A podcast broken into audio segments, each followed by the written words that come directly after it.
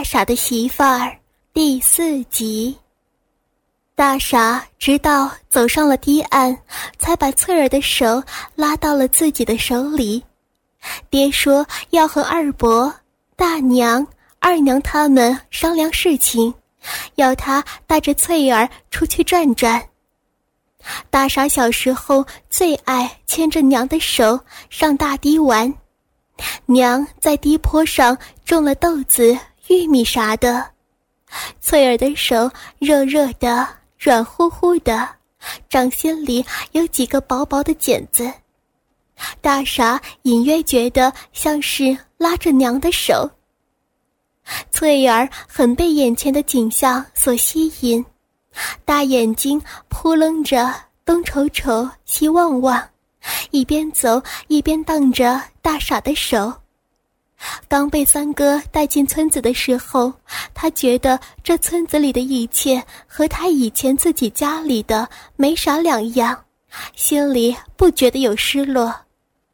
可眼前这开阔的江面，还有江对面一栋栋隐约可见的火柴盒般的楼房，让他觉得一下子敞亮起来。就是大堤另一边的河岔，也让他觉得新鲜。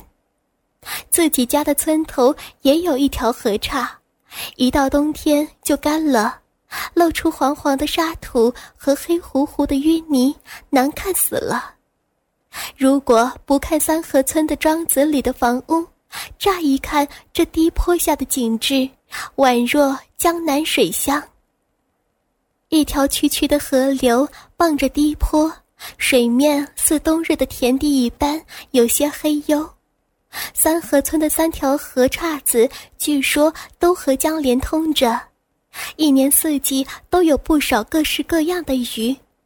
村子里面也有不少打鱼的人。河岸边泊着几条打鱼船，或大或小，有的拴在树桩上，有的系在石埠旁，也有被废弃的仓里已积满发黄的水，浮着枯叶残草，更有船头已经栽到水底，只露出一截破旧的船梢。那那条是二娘家的。大傻指着不远处一条乌黑色的船说道：“那条船有着同样是乌黑的矮矮的舱棚，船头上有一个像是晾衣服的不大不小的木架子。早先是给水老鸭蹲的，后来不用水老鸭了，就用来挂渔网、鱼段、鱼篓子啥的。那船看上去有日子没有动过了。”舱棚上有几个大窟窿，很大。翠儿觉得很好玩，她在自己家里还没有玩过打鱼的船呢。她拉了拉大傻的手，示意想到那船上去玩。大傻咧开嘴，呵呵笑着，点点头，拉着翠儿小心地走下低坡，又跑到一座用光溜溜石板铺的小桥。他先很轻巧地跳上船，拉着绳将船头紧贴岸边，然后伸出手去搀着翠儿。翠儿攥着大傻的手，紧张的脸有些红红的，抬了几次腿，终于跳上了船。船颠晃起来，翠儿抱着大傻惊叫着，大傻叉开腿，使劲地蹬住船。只一会儿，船就平稳了下来，被大傻的臂弯用力的保护着，那种使心间突然荡起来的说不出的感觉又强烈的袭来。船颠晃时发出嘎吱的声响，让翠儿觉得就像是床架子的声音。翠儿知道自己不是大傻他爹说的脑子有问题的那种人。他心里对许多事情都很明白。那天大傻他爹背过身跟二娘指指太阳穴的动作，他知道是什么意思，只是他一直不明白自己的身体里时不时就冒出那种感觉，究竟是怎么回事。一旦那种感觉来了，就跟被点了火似的，抓心挠肺，常常让他忍不住要做些什么。翠儿的家在一个山湾子里，一到夏天和秋天的时候，到处都是绿的、黄的、红的颜色，风一吹过，就像是堤岸那边的江面一样，好看极了。翠儿打小就爱跟着庄子里的一群野小子们钻进高粱地、苞米地里撒欢，常常被庄稼地的主人轰得跟四散的麻雀一样。翠儿来红的时间比那些同龄的丫头们要早很多。自从第一次身上来红之后，翠儿就觉得自己像变了个人似的。脑子里时不时的会突然冒出一些古怪的念头，那些念头一出来，她就会似失了魂魄一般发愣发呆。山湾湾里的小伙子们玩的野，玩的疯，那些大一些的小伙子们总爱冷不丁的揪揪丫头们的辫子，掀掀丫头们的衣角。还爱拉着丫头们到庄稼地和山坡树冠丛里面耍，在那里胆大的小子就会毛手毛脚起来，而小丫头们总会被惊羞的哇哇乱叫逃开了。而翠儿不怕，当野小子的手拉着她、摸着她、捏着她的时候，她也会觉得心尖痒痒的，脑袋里空空的。扑棱着大眼睛，傻傻的笑着，迈不动步。丫头的玩伴们常常会用手指头刮着脸皮笑翠儿不知羞，不知羞。为了这件事情，他爹爹还打过他几次，他的娘亲也悄悄地和他说了好些事儿，要他像个姑娘家，要懂得害臊。翠儿觉得很委屈。她也不知道自己是怎么了。后来弟弟到了上学的年纪，翠儿就辍学回家了，跟着娘亲捯饬起家务，农忙时就下地干活。山窝窝里的日子如同一杯白开水，今天喝了，明天还得喝，后天喝着照例是一个味道。翠儿的那些古怪念头并没有被白开水冲淡。反而随着身子骨的日渐饱满而更加的古怪了起来，时常会在看到男人们乌亮亮的胳膊脊背，嗅到他们身上的那股子汗味时，失了魂魄似的发愣发呆。有一天夜里，他听见娘在对爹说：“这可咋办嘞？俺家丫头不会是呆傻了吧？”爹说：“给她找个婆家就好了。”然后就是爹娘的叹息声。翠儿知道自己不傻也不呆，她很想跟爹娘说，可又不知道该怎么说。直到有一天，翠儿拿着镰刀，一个人在自家的葵花地里收割，从远处走来一个中年男人，歪着头瞅了他半天，说道：“丫头，想过好日子不？”想过好日子就跟我走，叔给你找个好人家。翠儿不知道啥样的日子算是好日子，更不知道啥样的人家算是好人家。她只想着不要再让那些古怪的念头来抓心挠肺。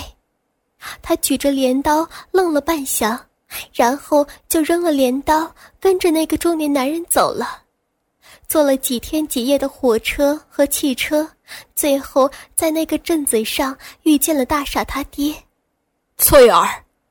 大傻喊翠儿，喊得口齿清晰，也把他喊得回过了神。咱我我把船把船开开回家。大傻见船稳当了，就让翠儿在船头靠舱棚边坐了下来。跳上岸，解开了绳子，上船，在舱里寻了块木板，坐在另一边，很熟练地划起水来。你能不？翠儿划着船，沿探起身，扭头看了看岸上的村子，问道：“大傻笑着点点头，说道：‘呃，行，呃，这合同通通咱家后院。船已经飘到河中间，开始一摇一晃的朝前划去。大傻剃得光光的脑壳，青悠悠的泛着光。翠儿看见大傻认真划船的样子，每划一下，他粗壮的脖子上一根青筋就会暴突一下，敦实的肩背有力的扭动着。翠儿忽然感觉到浑身有些变热了，被窝里。大傻趴在他身上的时候，青筋也是那么一跳一跳的，在那个酥酥痒痒的地方，每一次用劲的抽插，就像木板猛地把水划开撩起，让他那些古怪的念头也如眼前四散的水珠般溅得老高，溅得很欢。大傻爱嘬他的奶子。觉得翠儿嫩嫩的奶头就像是刚刚灌浆的苞米粒，大傻有时还会吮他的脚丫子，觉得翠儿肉肉的脚趾头就像是软乎乎的棉花球。每当这个时候，翠儿就会在浑身痒痒中抓心挠肺起来，整个人都跟要化开了似的。翠儿自从来红了之后，身子便好像越发的不能碰了。有时在自家的柴禾间洗身子，热热的水撩过，那细小的、有些凹陷的奶头会突然饱满起来，肚子里有一种燥燥的鼓胀感。他喜欢大傻每天都爬到他的身上。这就是那个中年人说的好人家的好日子吧？翠儿这么想着，咯咯的笑了几声。大傻被翠儿的笑声感染和激励着，用力的划起木板，船儿如同乌龟一般在水面滑行。二嫂看着桌子对面和三哥坐在一起的那个女人，心里很不自在。在那个收拾的鲜鲜亮亮的女人面前，二嫂觉得自己土的快要掉渣了。二哥跟往常一样，拢着手，耷拉着眼皮，永远是一副没有睡醒的样子。大嫂一个人坐在上座，很仔细的听着三哥在说操办大傻结婚的事情。三哥合计的很周详。明天开始，屋子里里里外外都要粉刷。二楼朝南向阳的大房间布置成新房，油漆泥瓦匠都已经找好了。三哥要二哥二嫂帮着照应一下。村子里各家的喜帖由大嫂帮着递送。正日那天要借的桌子、条凳、碗筷、杯碟啥的，也请大嫂张罗张罗。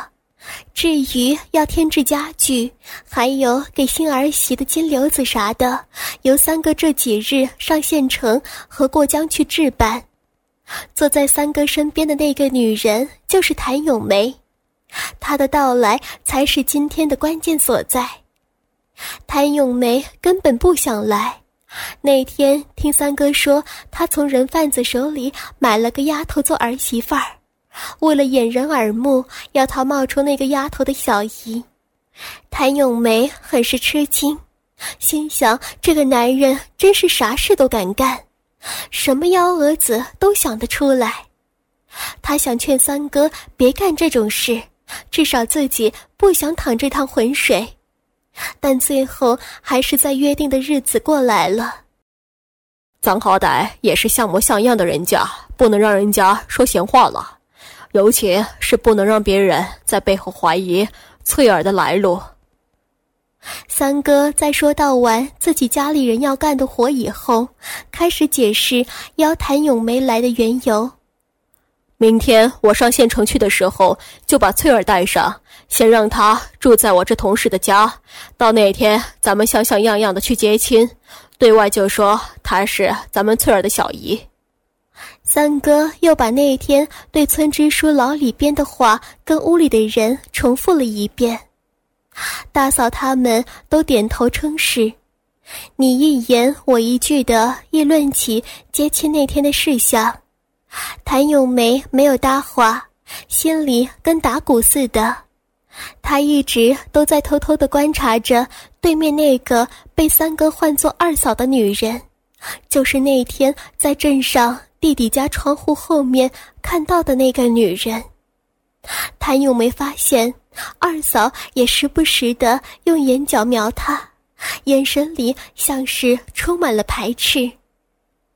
二哥看事情商议的差不多了，直直腰打了个哈欠，说道：“没啥别的事儿，我就先走了，要到临近的双塘沟子里找个人说个事儿。”二嫂一听就瞪起了眼，骂道：“你谈个屁事啊！”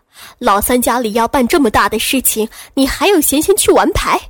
今天你哪儿也别给我死去了！二哥的脸顿时涨得通红，眼珠子也瞪了起来。三哥笑着起身摆摆手道：“哈，二嫂，今天就让二哥去玩一会儿吧。二哥，明天工匠来干活，你可不能耽误了啊。”二哥点头答应着，扭头白了二嫂一眼。起身准备拔腿走人，三哥又大声的嘱咐道：“二哥，路上要是遇见了人，别忘记告诉人家，说翠儿的小姨来商量亲事了啊。”等二哥出了门，三哥忽然想到该跟大傻翠儿他们说事儿了。恰在这时，后门外有船靠岸的声响，三哥走出后门一看，不禁就笑了起来。哈，看把你俩给能的！屋里的人都跟了出来，瞧见大傻正一条腿搁在岸上，一条腿勾住船，小心翼翼地接应翠儿跳上岸。几个人也都笑了。眼前这个村子所以被称为双塘沟子，是因为老辈时村口有左右两个腰形大水塘子。中间被一条狭窄的田埂隔开，满塘连河，每到夏天煞是好看。前些年田埂被拓宽成了机耕道，加之村民经年累月的倾倒堆积垃圾石粪，池面已经缩了许多几成沟渠，且四季浊臭，只剩下双塘沟子这个名号了。二哥一踏上那条机耕道，就捂着鼻子三步并成两步的走。二哥要去的那户人家也有着宽大的两层砖瓦楼房，就在村口不远处一块空地上孤零零的处着，屋前屋后都铺了水泥地，很是扎眼。这户人家主人姓李，早先是个木匠。这几年拉了几十个人，组建了一支工程队，四处揽活，挣了不少钱。李木匠平时好玩牌，二哥是他的独友。敲开李木匠家的门，平时烟雾缭绕的客厅一片冷清。开门的是李家婆娘，一个快五十岁的女人。关于她年轻时候的许多流言蜚语，一直在人们口舌间流传。那些流言蜚语虽然无从考证，但从她妖里妖气的打扮上，可以略窥一斑。头顶上抹着厚厚的发油，腻滑的苍蝇蹲在上面都得拄着拐杖，眼角朝上吊着，像一只狐狸眼。衣钩边上总是故意探出一角花手帕。屁股又大又圆，走起路来一扭一摆的，看上去像一只晃荡着的肉葫芦。二哥一看到李家婆娘，迷糊眼立马放出光来。他头伸过他肩膀，朝屋里贼贼的张望了一番，见屋里没有人，胳膊肘就顶到了李家婆娘肥鼓鼓的胸口，笑嘻嘻的问道。今儿个，你家木匠呢？这两个人其实早就眉来眼去的有一腿了。李家婆娘捅了二哥一下，褶子很深的狐狸眼掉得老高，让他走进了屋子里，随手锁上了门，说道：“老李一早就带着栓子一起过江要账去了，估计得到晚上才能回来。那两个赌棍也过来瞧过了，刚被我打发走。栓子是李木匠的儿子。”初中没有毕业，就跟着一起做工了。二哥一听，就抱住了李家婆娘，一只手朝她裤裆处摸去。李家婆娘两腮泛红，嗔道：“死呀，猴急个啥呀？”二哥嘿嘿笑着，拥她进了灶火间，一下把她压倒在了灶堂旁的柴堆上。心急火燎的要掏家伙出来，灶堂里做晌午饭的余烬让灶火间还有几分暖意。李家婆娘一边解着自个儿的裤带，一边顶着二哥说道：“你也不找一点水洗洗，臭烘烘的鸡巴。”二哥掏出家伙，跑到水缸旁，用手掏了点水，就在鸡巴上撸了撸。李家婆娘叫了起来：“哎呀，你要死啊！这水你还让人喝不了，恶心死了！”边叫边随手抽出一根柴火，故作嗔怒的轻砸过去。二哥掂着个脸，又跑回了柴火堆，失手伸进李家婆娘的挎裆里，胡乱的摸了几把。凉水把那婆娘激得咧着嘴直跺脚，两个人都把裤子裤头退到脚弯处，露出了腚，顿时有一股腥骚味儿弥漫着周围，但谁也顾不上这些了。李家婆娘怕柴禾割到臀背，就转过身，一只手提溜着腿弯处的裤头，一只手撑着柴禾堆。撅起磨盘样的屁股对着二哥，二哥在结巴上抹了一些唾沫，一只手搂着那婆娘的腰，一只手握着鸡巴就往那洞里头戳。李家婆娘的屁股很是肥硕，中间那条沟都几乎被肉堆满挤没了。二哥比划了几次才捅了进去，里面还干涩着呢。二哥退出鸡巴，朝手上吐了几口唾沫，在那婆娘的洞里洞外抹了个透，然后又才挺腰，咕哧一声侧了进去。别看二哥平时总是拢着手，佝偻着背，一副蔫不拉几的相，可干起这活来却精神头十足，就跟抽了风似的。他的两只手在李家婆娘晃来荡去的大奶子上，又揉又捏，腰臀一送一抽，像使劲拉风箱一般，撞得那婆娘的屁股啪啪脆响，浑身的肉打摆的样子乱颤。李家婆娘直被二哥操得压着嗓子大呼小叫。啊啊啊！哥，你操死我了！啊，亲哥，亲亲啊啊啊！大鸡巴，大大鸡巴哥哥，啊，大臭鸡巴，啊，大臭驴鸡巴，你操死我了！啊啊啊啊！好久好久都没有被干得这么爽！哦，啊啊啊！再用点力！哦，大臭鸡巴哥哥！啊啊啊啊啊！爽死我了！啊啊啊啊啊！嗯嗯嗯嗯，不要停啊！要继续！啊，你的鸡巴啊，捅得我的逼，我的臭骚逼被你捅的爽爽死了！啊啊啊啊！李家婆娘仰着头，闭着眼睛，抹得油光光的头发也不知怎的就散开了，屁股朝后用力耸动着，一只手还摸到自己的裆里，一会儿抠抠黏黏糊糊的逼洞，一会儿抓抓进进出出的鸡巴，两个人的裤子都滑落在地上，踩在了脚下。二哥的哼哧声和李家婆娘的哦啊声此起彼伏，这一对男女环儿出窍的尽情撒着欢，谁也没有听到外面厅堂大门上钥匙开锁的声音。